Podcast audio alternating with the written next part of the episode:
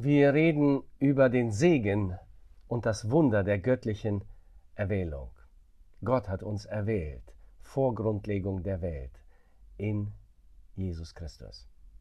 Doch was ist der Zweck der göttlichen Erwählung? Zunächst einmal sagt Paulus, dass wir heilig und untadelig vor ihm sein sollten. Das Wort heilig beinhaltet zwei Aspekte.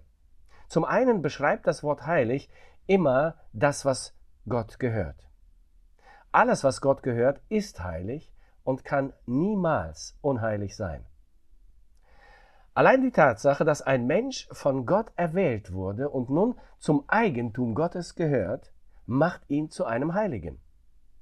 Zweitens bedeutet heilig auch immer rein, sündlos und moralisch vollkommen. Sünde bringt den Verlust der Heiligkeit mit sich Sie bringt geistliche, sittliche und körperliche Krankheit und den Tod mit sich. Heiligkeit jedoch ist Gesundheit und Leben im Überfluss. Gott ist unsterblich und vollkommen, weil er heilig ist.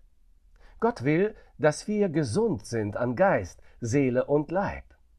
Deshalb hat er uns zur Heiligkeit erwählt. Und er hat uns in Christus geheiligt das hat nichts mit unserer Leistung zu tun. Es hat mit der Leistung seines Sohnes Jesus Christus zu tun, mit seinem Blut und mit seinem Tod und mit dem Reichtum seiner Gnade. Darüber werden wir uns im nächsten Kapitel unterhalten. Heilig bedeutet also auch vollkommen, tadellos oder makellos. Gott hat bestimmt, dass wir perfekte vollkommene Menschen sein werden, ohne jeden Makel. Weder im Denken, noch im Reden, noch im Tun, weder im Charakter, noch im Benehmen, weder im Geist, noch im Leib.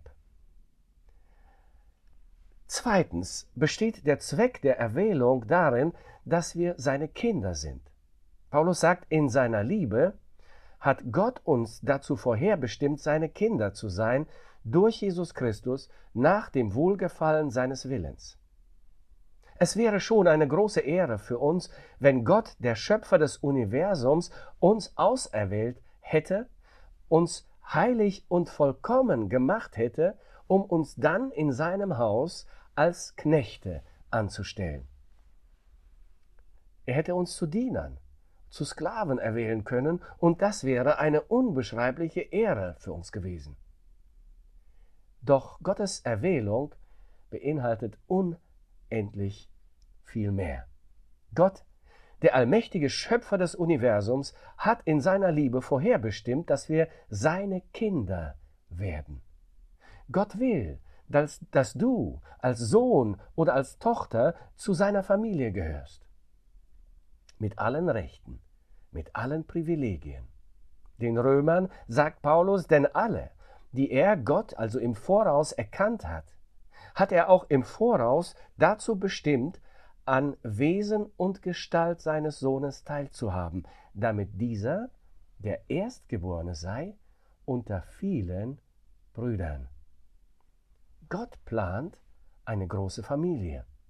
Und er hat uns in seiner unermesslichen Agape-Liebe dazu erwählt, dass wir seine ewigen Söhne und Töchter sind. Und das durch Jesus Christus, seinen Sohn. Nur weil es dem Herzen des liebenden Gottes wohlgefiel. Und schließlich besteht laut, laut Paulus der Zweck unserer Erwählung darin, dass wir seine herrliche Gnade loben. Er hat uns erwählt, sagt Paulus, zum Lob seiner herrlichen Gnade, mit der er uns begnadet hat in dem Geliebten. Dieser Ausdruck wird in den ersten 14 Versen im Epheserbrief dreimal gebraucht. Der ganze Himmel lobt Gott.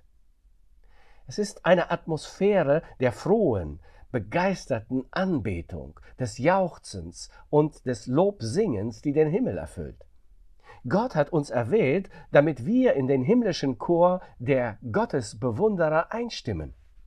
Alles, was Gott an uns und mit uns macht, versetzt uns in diese selige Position der Menschen, deren höchste Erfüllung es ist, Gott zu bewundern und diese Bewunderung durch Lob und Anbetung zum Ausdruck zu bringen.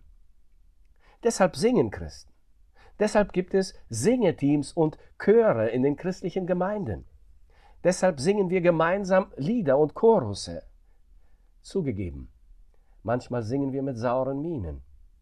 Manchmal lässt uns das Singen kalt.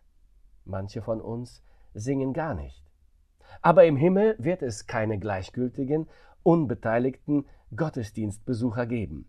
Der Gesang im Himmel ist so ansteckend, dass er selbst die coolsten vom Hocker reißen wird.